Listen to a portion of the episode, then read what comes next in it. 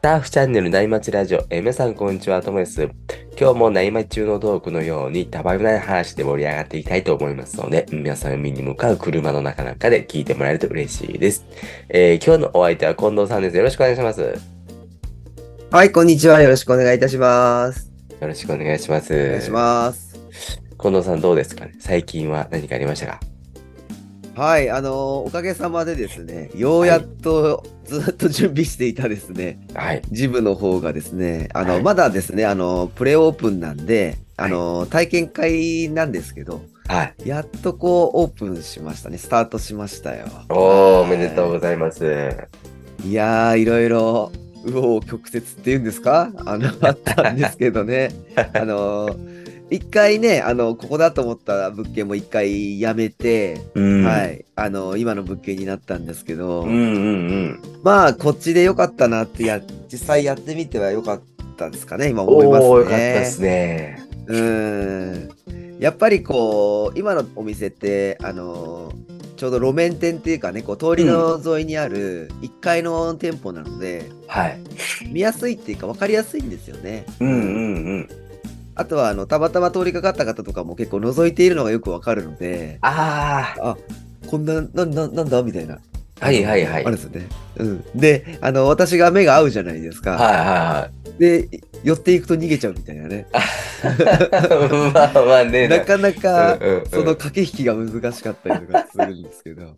中にはね、喋りかけることで、こう、入会してもらう人もいるかもしれないですもんね。はい、そうですね。だからこれってやっぱね、気になる人は気になってるなと思ってて、はいはいはい。実際これまたね、普通にオープンし、オープンっていうかちゃんとお客さんが来てレッスンしてるようじ状態になった時に結構うんみんな見るじゃないですか。だかはいはいはい。らそうするとそれだけでも宣伝効果になるなって思っていうて、ーん。うん、やっぱり路面店って強いなっていうふうに思いながらですね、やってるんですけど、確かにいね。やいやいや、父さんいろいろハプニングっていうのはね、こうで準備してきたと思うんですけど、やっぱりあるもんでですね。ああ、そうなんですね。はい、あの、まあ皆さんこれからあれですね、お店をやろうかなって、まあこれ全然ジムとか関係なくですね、はい。あの、思っている方にですね、まあ、あの、ちょっとした失敗談がいろいろあったんですけど、はい。まずですね、一つ目なんですけどって、なんかあはれい Q&A これから始まっちゃうみたいなんです けど、はい。あの、ティッシュを買わなかったっていうのがあったんですよ。おー。あの、ティッシュ、あの、普通にティッシュですね。はい。はいはいはい。それお客さんのやつですかそうなんですよ。いはい始まって、まあ、体験者の方が来ていただいて、いろいろやってる中で、あの、ちょっとね、あの、契約してもらうときに、反抗してもらうとこがあるんですよね。はいあの、いろんな銀行のとか、そういう手続きなんかで。はい。で、反抗をした後に、ちょっとこう、拭いてあげたいじゃないですか、反抗を。あ、はいはいはい。で、その瞬間に、あこれ、なんですかね、印鑑服、ちっちゃい紙みたいなのあるじゃないですか。はい。よくある。あれとか、あ、買うの忘れたって思ったんですよね。はいはい。で、思ったんですけど、その後に、あ、ティッシュで拭こうかなって思ったんですよ。はい。そしたら、あ、ティッシュ、うちのジム一つもないじゃないかっていう 思ってて、あ、これは買いに行かなきゃって思ったんですよね。なるほどな。意外とそういうの抜けがあったりとかね。うんうんうでん。あとはですね、これも笑っちゃうんですけど、いろいろやっててですね、またこはいう体験してるとですね、やっぱり時間見るじゃないですか。はい。あのーまあ、次の方とかも予約も入ってたりするので、うん。で、一応時計買ったんですけど、はあまりにもおしゃれに凝ってしまってですねい。、はいはいはい。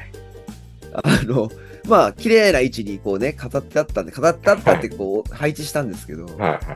仕事やりながら、体験してもらいながらするとですね、全く見えないというですね、 あの、あれにね、陥りましてですね、で、私と、あの、腕時計ししないんで、うんあの、時間がほのその時計頼りだったんですよね。うんうんでそれが全くですねやってる間見えない位置にあるあ るというかですね全然それ見づらい時計買っちゃったんでうん。ああ。あれこれまた時計またダメだって思ってですね1がダメだったんですかはいあのー位置もダメだしはい。あのー文字盤っていうんですかもうあの普通の、えーあのーやつ買ったんですけど、はい。ちょうどそのやってる位置からですね文字盤がなんか光っちゃうってい うかこう薄く見えちゃうというかはですいねはいはいはい。全くわからないというですねハプニングが起きまして。うーん。で、あこれしまったって思って、これまた買いに行こうって思ったんですよね。うん。で、2日目になって、また体験のお客さん来たじゃないですか。はい。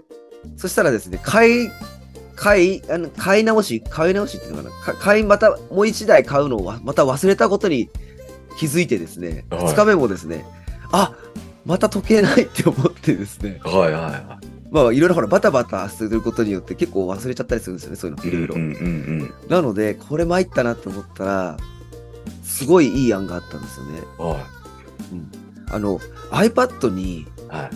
アプリではい、置き時計っていうのがあるんですよ。へはい、でそれはあのあダウンただでダウンロード無料でダウンロードできるんですけどえ。はい。そのやつはいろんな形のアップあの時計になるんですよねそのアプリ、はいはいはい。自分のいいやつデジタルだったり普通の時計上だったりってしてはでそれが一番見やすいっていうことですねい。めへちゃくちゃその、まあ、iPad を置く台買ってあったのでえ。はい。はいあのーその iPad って結構レレジにも使う iPad だから常に置いてあるんですよねうんはいはだそれをそのレッスン中そのアプリにパッと変えて逆向きにしてこっち現場の方見えるようにしてですねい。はいはいはやったらめちゃくちゃ見やすくっい。て はあこれ買わなくていいなって思ってですね時計い。おお、よかったです ね。はいでもねそういうことやってると多分途中で iPad の電池切れちゃったりとかしたりねしてるあるかもしれないで すけど一応一応わ買わなきゃなって思ったりするんですけど、あと、ね、店員がもう一人増えたら、ね、はい応対してたら iPad 使えますもんね。あともさんすごくいいことをあの 私今そのことは全く考えてませんでした 確かにそうですねそうです。それはダメだわあそっかうん。頼っちゃうと、やっぱりやっぱ買っといた方がいいですね、時計ね。あーいつ。かね。で、まあまあ、そうです。うれ嬉しいことですから、そうなったらね。そうですよね。はいあうーん。あー、そうだ。確かにそうですね。あー確かにそうですね。あありがとうございます。やっぱりこれ大事ですね。こういうのいろいろ。大事ですねあーはい。でね、あとね、もう一つあったんですけど、はあい。あの、お客さんが書くボールペンがなかったっていうですね。あー。あのーパッてこう、いろいろアンケート書いてもらうときに、はい。一本はあったんですよ。うんうんうんうん。あの用意してたんですけど、あの2人でですね、お二人で体験に来る方がいたんで、はい。その方あーなる用ほどの、はい、自分のね、汚いボールペン持ってたんです けど、はいはいお客さん用のも一本綺麗なやつがなくてですね、はい。まあ、お恥ずかしい限り自分のその汚いボールペンを渡してですね、へあのすいません、これで書いてくださいみたいな。え。いやーね、これ何始めるにもね、これやっぱりね、ありますね、こう。完璧っていうことはないですね。そうそうそうそうバタバタしてたら忘れますよね。なんかね、そう。まあ、まだ重大なね、まだ笑い話になることしかね、まだなかったからよかったんですけうど、んうんうん。これからまたいろいろ出てくるからね、ちょっとしっかりしなきゃなって思うんでね。うん。そうっすよね。まあ本業務が回り出したら、もうまたいろいろ出てくるんでしょうね。そうですね。なんでちょっとね、頑張っていきたいと思うんでね。でもまあこれ人間しっかり準備してるつもりでもね、なんかしらこれ抜けちゃうのが、まあ人間のいいところでもあるのかなって思いながらですね。はい。あーまあ、逆に準備してたからこそ、そういうライトのやつしてよかったっていうのもあるかもしれないです ね。まあそうですよね。はい。まああの楽しみながらやっていきますので、 はい。そうですね。はい。頑張っていきましょはい、ありがとうございます。う。また聞かせてください。あ、はい、ありがとうございます。またおいおいいろんなハプニングがあると思うので、はい。じゃあ、そんな話してると、アウトからいいセットが入ってきたので、そろそろ本題に移りますね。はい。近藤さんの会はですね、大人サーファーによくある体のお悩みに、えーサーファーと身体管理学の視点からお答えするというスタイルでお話ししていきたいんですけども、えー今日の近藤さんの、えーインスタの DM に届いたご質問に対してお答えする Q&A 方式をまたね、やっていきたいと思います。あの、今回もですね、またいくつかわかる範囲でですね、ピックアップしてお答えしていきたいと思うんですけども、うん。またね、かん簡潔にやっぱりお答えしていくので、お気軽に聞いてもらえればと思いますので、よろしくお願いします。はい、えーサーファーズ身体管理学っていうのはですね、近藤さんのトレーナーとしての知識と趣味のサーフィンを融通融合させて、大人サーファーに向けて体の管理の仕方とか、えー知識だところを整理したものになります。ではですね、早速 Q&A の一つ目からいきたいと思うんですけれども、これはまず栄養素からですね。はい。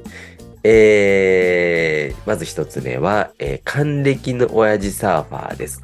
薬には副作用がありますが、サプリメントにも副作用があるんでしょうかおお。はい。これはですね、ちなみにどう思いますかね、ともさん。 副作用、サプリってあると思いますかうん。これ、僕真剣に答えると、はい。これはないですね。おー。なぜならば、うん。薬局じゃなくても売ってるからですね。おー、めちゃどうくでちすゃかこれ、ことのもさ推ん、理説。得力ありますね。そうなんですよ、これ。基本的にね、あのサプリって、そうやって薬局じゃないところでも売ってるってことは薬ではないので、はい。あのー日本ってほとんど売られてるサプリメントって全て食品というくくりなんですよね。健康補助食品って言われてるものなので、はい。まあとりあえず副作用について心配する必要はないとは思うんですよ。うんはい。はい。はい。うん、まあただしねこれね食品だからって言ってねめちゃくちゃこう取ってしまうと、はい。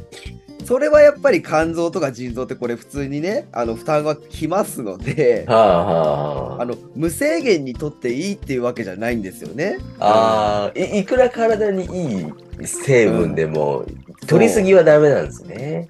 基本的にはそうだと思うんですよね。うんうんまああのこれってまあなんだろうな極端な話かもしれないんですけどはい、例えばあの醤油をね毎う日んガブガブ取りすぎちゃったらそれは血圧上がっちゃうとかうね、んやっうん、ぱり体調を悪くなるじゃないですか。うん、ままああそうですよね。甘いもんをねうんガンガン取ってたらば血糖値うんが心配になっちゃったりするじゃないですうか。んうんうんうんそれと同じ考えでうん毎日のようにこうサプリをだけとかにするのは良くないかなっていう気もしますよね。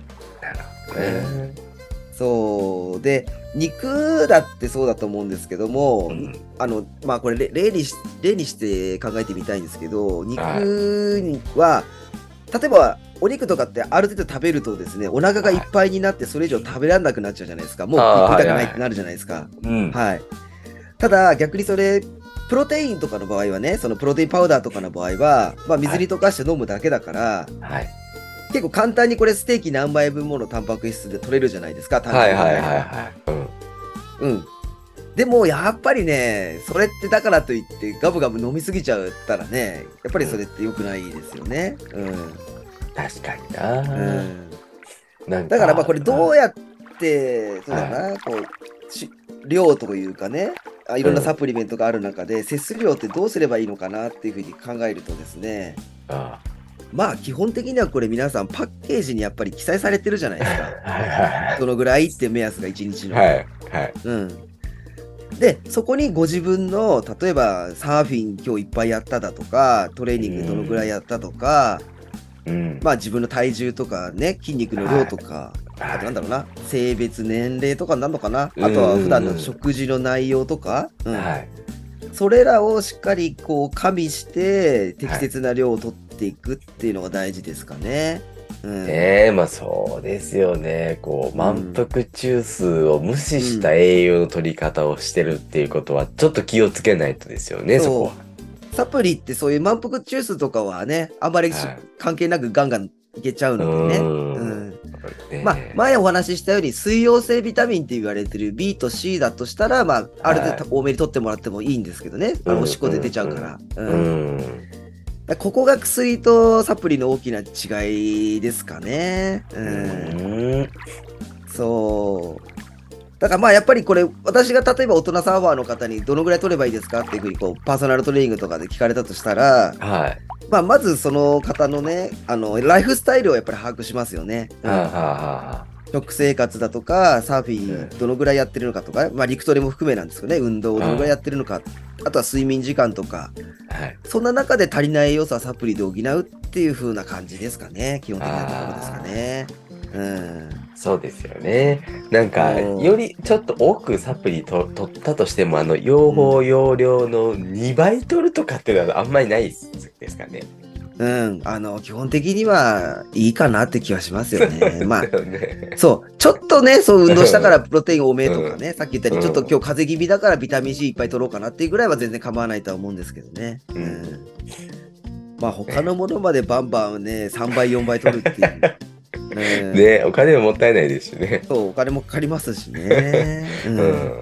だからまあね、このサプリの力を借りて疲労回復とかね、あの、競技パフォーマンスをね、こう維持するためには大事だったりするんですけど、うん、まあ自分に合った摂取量を探すことをですね、こう楽しみながら皆さん試行錯誤してみてくださ い。まわあ、かりました副作用的なものはないんです、ないとは思うんですけどね。うんうんはい。こうんうん。んな感じですかね。はい。なるほど、わかりました。うんじゃあ続いて2つ目なんですけども、これは近藤さんの実際のお客さんの質問かうらんそだうっなんた、ねえーサプリメントつながりということで、まあ、これもラジオで紹介させてもらいたいんですけど、えー私はアレルギー体質なんですけど、サプリメントを取っても大丈夫ですかっていったご質問みたいですね。はい。これはどうですかね、ともさん。これどうだろうなこれはちょっと気をつけないといけないのかなって気がしますねおー。あこれ理由はうんうん食品だからですねあー、すごい。もう、大丈夫ですね、ともさんね。身体管理学やってもらいたいぐらいで すね。バッチリうん。答え合わせは近藤さんにしないといやいや。お終わらない感じになっちゃいますねいえいえ、そんな感じで。はい。そうなんですよ。これ、ともさんおっしゃる通り、やっぱね、これ食品ですので、まあ、使用している素材によっては通常のね、あの食べるものと同様、アレルギー反応を起こす場合もあるんですよね。うんうんうんうーん。まあ、だ大豆アレルギーだとか、乳、乳の方にね、反応しちゃうとかね、乳乳製品の方に反応しちゃうアレルギーの方とかってやっぱいらっしゃると思うんですけど、あーまあ、これもやっぱりパッケージに書いてあるので、あー主原料がね。うんうんそれをやっぱり買うときに確認していただいた方がいいかな、アレルギーある人の方はですね。うんこ。れこれちょっと怖いっすよねまあ、そうなんですよ。怖いところもやっぱりありますね。うん。をつけ食ない品とだともうあからさまに魚卵ってわかるじゃないですかはい。うん。いつも気をつけてる人だったらね、アレルギー持ってる人だったら気をつけるんですけうど、ん。サプリって、わかんないですよね。ああですよね。うん。本当に飲むだけですからね。その物質がね、それ、あれにな、状態になってるわけじゃないですからね。あの、うん普通に粉とか状態になってますから。うん。そう。でね、これってね、すべてが表示されてる場合がない時もあるんですよ。ああ、そうなんですね。そうだからそこは本当気をつけなきゃいけないし、あとは自分で思いもしないアアレルギーを持ってるかもしれなかったりするんですよね。ああ、そうですそよう気づいね。てないだけで。うんうんあの、これね、あれ、どこだったっけな、これ、パーソナルのお客さんだからちょっとジムにいた時の普通のただのお客さんっていうか、あの、お話ししたお客さんとかちょっと忘れちゃったんですけど、うん。うん、バナナを食べるとアレルギーが出るっていう方いたんですよ。ええそう。珍だしかい。らね、わかんないんですよね、これ、どういうねうんうん、うんうん反応で示すかっていうのがね。前ね、いろいろアレルギーの話もね、してきたと思うんで、うん詳しいことはそっち聞いてもらえればいいんですけどう、んあとはね、これね、普段アレルギー出なくても、体調がやっぱり優れなかったりとか、結構疲労が溜まってたりするとね、反応しちゃうケースもあったりするますよね、免疫落ちちゃうから。なので、なんだ難しいですよね。あとはね、ねこれ気をつけなきゃいけないのが、うん。サプリメント、このサプリメントが原因だっていうふうに決めつけてても、うん実際はその日のに、その日に食べた弁当で当たってちゃ当たってたりとはは か、はそう意外とサプリメントじゃなくて、その日に食べたものでアレルギー反応出ちゃうっていう可能性もあったりとかするので、え意外とここはね、わからないところもあるんですけど、え確かにな。まあでもね、アレルギー反応出ちゃった場合は、まずやっぱり考えられる可能性のあるものはやっぱり、一旦やっぱり中止した方がいいとは思うので、うん。でそこから一つ一つ確認していくってことが大事かなサプリメントとかだと、うん、そうですよね。なんかこう、うん安易に友達のもらったりとかしない方がいいかもしれまなあいそれでそうですね出ちゃったりでしたらねうんだからまあここはやっぱり一個一個確かめてみるっていうのも大事かもしれないですねたくさん飲んでる方だとしたらうんどれかのやつがわからないから、はい特に子供はまあ子気を供つさけんなはいと特にね気を。つけないとですねいけないかもしれないですよねなかなかあこれなかなかね、得意難じし。ゃないああ、そうそうそうそうそうそう、そうですね。うんだからまあ、あとはですね、これ大会、サーフィンでも大会前とか、ね、試合が近づくと気持ちが高揚しててですね、実際あー体が疲れているの気づかない場合もあったりとかするので、うん。またそういう時にちょこっと出ちゃったりってする方もやっぱりいたりとかするのでね。あうん。だからちょっとね、これ皆さん注意ですね。アレルギーある方はしっかりその裏面見て、まずはですね。うん。あ。うんうん。それ。で飲んでみるっていうのもやっぱり大事になってきますから。なるほどね。はい。うん。なので、ここれこは注意が必要かなっていうとこですかね。あーまあ、食品なんでね。食品なんで。そこは他の食べ物と同じように気をつけないとって感じですよね。はい。いやー、父さん、バッチリですね。本当 になんとなくこう分かってきました。 さすがでございます。はいじゃあ3つ目いきましょうか。はい。これは陸トレのお話なんですけど、えー陸トレを始めてトレーニングが面白くなってきました。お素朴な疑問なんですけども、筋肉はどうして大きくなるんですか、えああ、もうね、これね、あの、こう超、なんですか、そ素朴すぎるご質問なんですーけども。うんうんうんうん父さ ん、すいません、何度も今日、あの、あ、いい。どう思いますすかこれはね、あの過去の放送でも多分あったと思うんですけど、はい。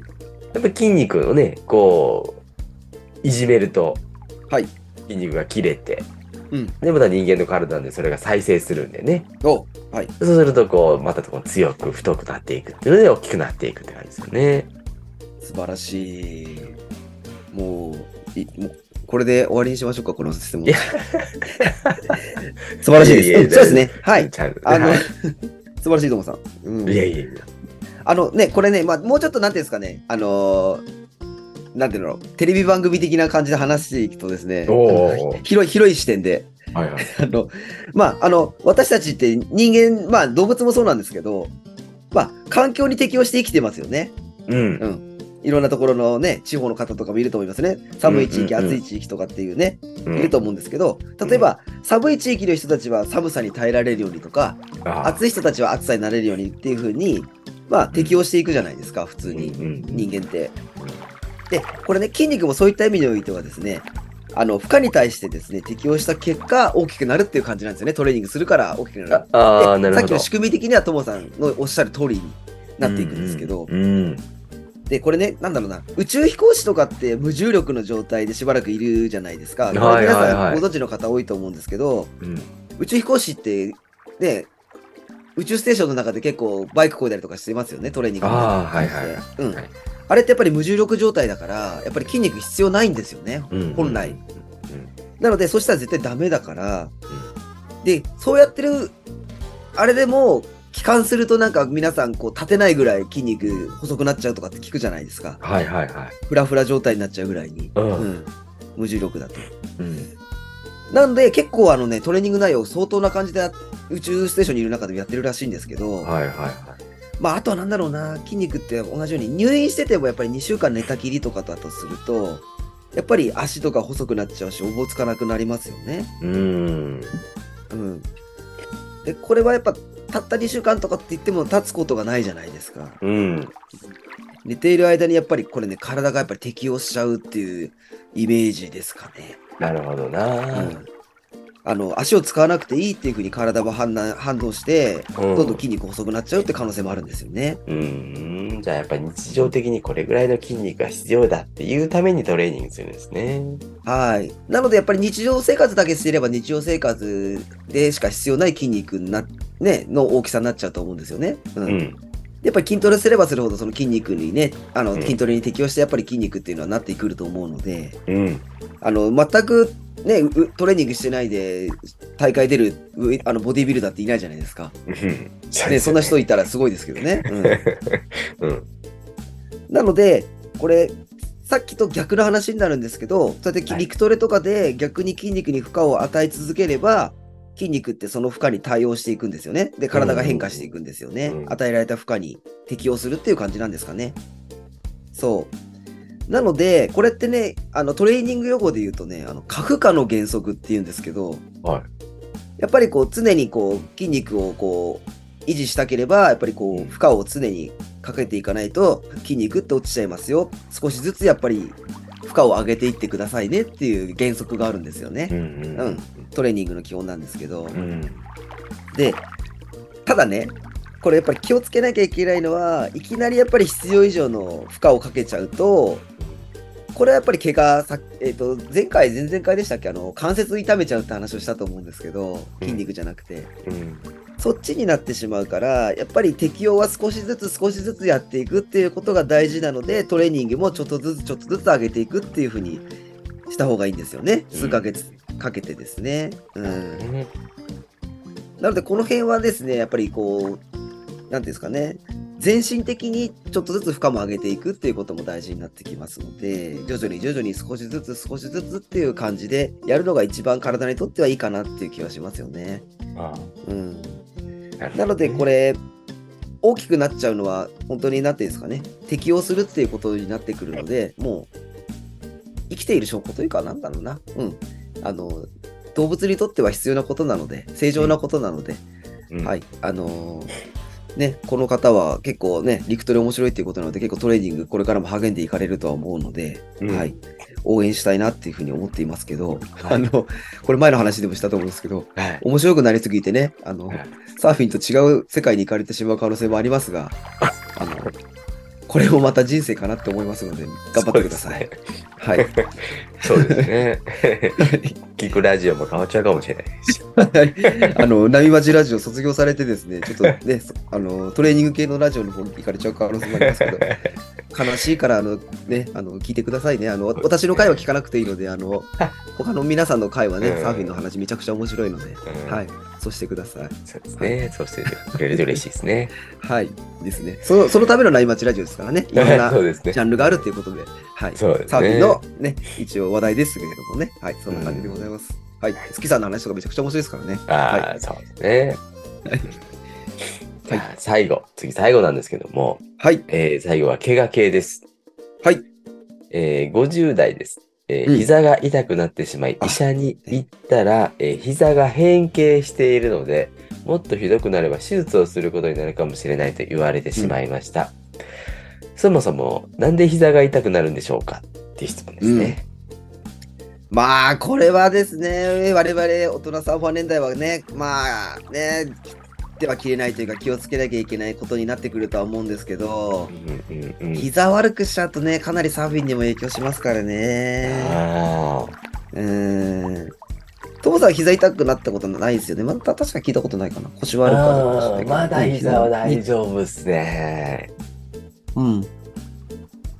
で、これはですね、まはあ、いあの関節っていうじゃないですか、膝って。はい。で、関節っていうのは結局2個以上の骨がこう連結した部分なんですよね、膝だと。大腿骨とこの足の脛骨っていうところが合体、合わさってるところが、膝関節っていう風になるんですけど、はい。大体どんなとこでもこの関節って、このつなぎ目にですね、骨と骨だとやっぱり痛いから、うん。軟骨があるんですよね。クあーッションみたいな感じはいはいでは。いそう。うんうんうんで、これ軟骨がうまくこう、よく滑る、すべすべななんていうんですか、ツルツルな関節液とかがあるから、まあ負担かかんないで、これでツルツルツルツルしながらこう、動いてるんですよね、軟骨同士が。うん。うんなんだけど、例えばこれが姿勢ずーっと悪くて、同じずーっと歩き方だったりとか、うん。まあ激しい運動なんかで、ずっと酷使し続けて、結局ケアとかしないと、やっぱり筋肉の方が引っ張られて、ちょっと関節もちゃんとした当たりじゃないようになってしまって、それで動いてしまうんですよね。うん。うんうん。そうすると、最初のうちって軟骨っていうのはもうあの痛くないんで、当たってても。はそう。で、次第にどんどんどんどんすり減っていっちゃうんですよね、軟骨い。が。ほうほうほうん。で、これね、あのープロテオグリカンっていうその、ツルツルな成分があるんですよね。その液の、液っていうかな軟骨液みたいな。う軟骨を構成する成分って言ったらいいのかな。軟骨ってね、ぷにゅぷにゅなんですよ。ぷにゅぷにゅっていうか、こう、なんていうのかな。ゴム、ゴムまではいかないのか。本当にね、綺麗にツルツルなんですよね。そう。はあはあはあはあそれをまあ、成分としてこのプロテオグリカンっていうのがあるんですけど、はいこれがね、やっぱりね、子供のうちとかね、成長期とかは体内でどんどんどんどん合成されてるので、あー大丈夫なんですけど、はい。やっぱりね、これ年齢を重ねるとね、どうしてもね、合成されにくくなっちゃうんですよね。ああ。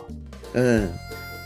それでここにですね、ずーっとこう、違った姿勢とかハードなことやっていくと、はい常に常にいくと、常に常に減っていっちゃうんですよね。あで、これが結局軟骨が完全に取れるというかなくなってきて、骨と骨がぶつかり合ってしまうと、関節痛っていう痛みが出てきちゃうんですよね。あ。ああ。そう。なんで、まあ、ともさん想像してみてもらえばいいんですけど、頭と頭をこうやって合わせてグリグリグリグリやったらめっちゃ痛いじゃないですか。痛いですね。そう。あんな状態になっていっちゃうんですよね。ええで、これが膝に起こると、変形性膝関節症とか、質関節症っていうことだって言われたりするんですよね。で、これってね、歩くのもままならないぐらい痛くなっちゃうんで、ねえ、痛そうですね。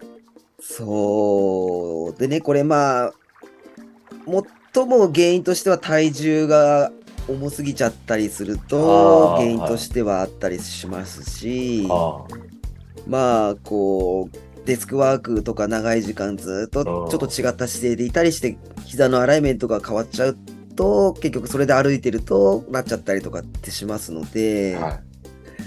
まあこれもしかしたら結構ね手術っていうふうに落とされてるかもしれないんですけどこれはちょっとみんな、ね、この方ちょっとねこれからちょっと本当に気をつけなきゃなっていう感じしますね。うーん。うんで、まあ、あのー治療とかはね、これもう本当にお医者さん行って、まあ、うん痛み止め飲んだりとか、あのー薬物治療っていうんですかね、これ痛み止め飲むっていうのは。うんあとはまあ、いろんな、ね、電気かけたりとかっていうふうに、まあ、おー直接的にね、痛みを取るっていうふうになってきて、あとは、あの、注射あのー、ヒアルロン酸っていうね、滑らかにするようなやつを注射するようなことをやっていくんですけど、うんまあやっぱりこれね予防としては自分でこうリハビリじゃないんですけど運動をするで間違った運動じゃなくてちゃんとしたリハビリうん。ももの前の筋肉だとかももの後ろの筋肉あとはお尻とかの筋肉をやっぱりトレーニングしてあげてはい。まあ今よりも膝に負担のかからない筋肉をつけてあげるっていうのはやっぱ大事になってきますから。ああ、なるほどね。うーんなのでこれはね予防のためにとってやっぱりこのトレーニングしてあの間違ったトレーニングしたら余計痛くなっちゃいますからね、うんあうんのうんちゃんとした専門家とかあのまあお医者さんの指示とかねリハビリの先生とかの指示を聞いてちゃんとしたまなんですかねトレーニングをするっていうことが先決かなっていう感じはしますのうで、ん。まああと体重が重い方はちょっと体重減らしてあげるとかですねああ、なんだな。そう、だから結構難しいとこでもあるんですけど、うん、まあこの方ね、このサーフィンまた、どうなんだ、今ね、これ、文面だけじゃわかんないですけど、サーフィンできなくなっちゃったのかな、ちょっとわかんないんですけど、うん。うんまたね、復帰できるように祈っていますので、まあ、うんしっかりこれは専門家のね、あの、お話をちゃんと聞いて、取り組んでいただければなって思いますよね。そう。結構膝に痛みが出ちゃってるってことはかなりしん深刻まではいかないかもしれないけどね、かなり膝の方進行しちゃってるかもしれないのう。で、うんん。しかもね、普通の生活にもね、影響出ちゃいますから、うんこういうそうのっですて。よね。普段歩くから、なかなか酷使しますもんね、日々。そうですね。なのでね、これ皆さん、なので、まあ、なるべくだったら、今痛くないうちにこうやってこうしっかり予防として、ね、陸トレしっかりやるというかね、こう膝周りの筋肉を今のうちつけていただいて、まあ、足の筋肉ってさっきの話じゃないんですけど、やっぱり何もしなければ落ちてっちゃうので、うん加齢とともにね。うんなるほど、なるほど。そう、だから予防のためにはやっぱり少しでもいいからちょっとトレーニング、陸トレしてもらうのがいいかもしれないですね。ああ、ね、そさうっきの潤滑油的なものも筋肉もどんどん落ちていくんで、そうですね。はい。これはちょっと意識しないといけないですね。はーい。今大丈夫なうちからやっとくっていうのはやっぱ大事だと思いますので。ああ、なるほど。はい。ね、サーフィン、ね、そもそもできなくなっちゃいますから、ね、そうそうそうそう。生活にも影響出ますしね。なので、うんここは皆さん、ちょっとね、膝は気をつけてください。まあ、関節全部ですけどね。ううん。うんん。特にね、歩くにかかってますからね、膝はいは。はいははーいい。。わかりました。はい。そんなとこですかね、今回はね。はい。んそうですね。ははいい、うんじゃあ、今回も Q&A 方式で行っていたんですけれども、なんはかい今回もバラエティな回でしたね。はい、あのね、結構いろんなやつ、ちょっと今日も4つピックアップしたんですけども、うんまあでもこうやって聞くとね、皆さんなんだかんだでいろんなね、こうお悩み抱えながらもサーフィン続けてるんでしょうね。なんか、うーん。ね。まあ、でもね、これ間違いなくサーフィンって心と体にもいいスポーツなんで、うん。そう、できればつね、ずっと続けてもらいたいですね。ううんん。なんか、まあ、少しでもね。うん、はい。うん、体を、えー、お年老いてきたから体をケアしないといけないって思うよりも、サーフィン続けたいから体ケアしないとって思ってる方がなんか幸せですよね。そうですね。もうこれ前向きになりますね、ともさん。すごくいいことですね。そう。んそう。なるべくそうやって皆さん思いましょう。サーフィン続けたいからね、こううん前向きな感じにとってもらって、こうね、体の方を気にしながら、ケアしながら、トレーニングしながらっていうのがいいかもしれないですね。はーい。まあね、このラジオもね、少しでもね、お役に立てればね、嬉しいので、まあ皆さうんんさらっと聞いてもらえればいいと思いますので、うん。。はいい。で、まあ、あとはいつも言ってるようにね、この栄養なんかさ、さっきサプリの話したと思うんですけど、まあ、本当にいろんな考え方があるし、どんどん情報も変わってきますから、まはいあ、なるべくまずは基本をしっかり押さえていただいてですね、。はいまあ、自分で判断できる力をどんどんつけていってください。はい、わかりました。はい。じゃあ、ぜひ、ね、何かね、体のお悩みある方は、概要欄に近藤さんのインスタの URL 貼っておくんで、えー DM してみてください。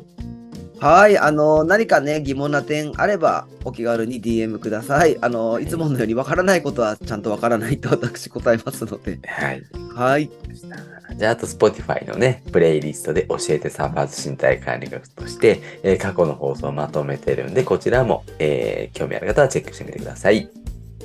はい、ありがとうございます。はい。じゃあ、そろそろ今日はいいお時間なんで、この辺で終わりにしようかなと思います。えー近藤さん、ありがとうございました。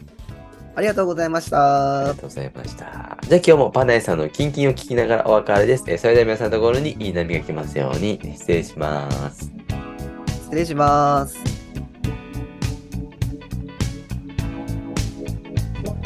静かに暮らそう君がそう言うから引っ越したどんな日から電車で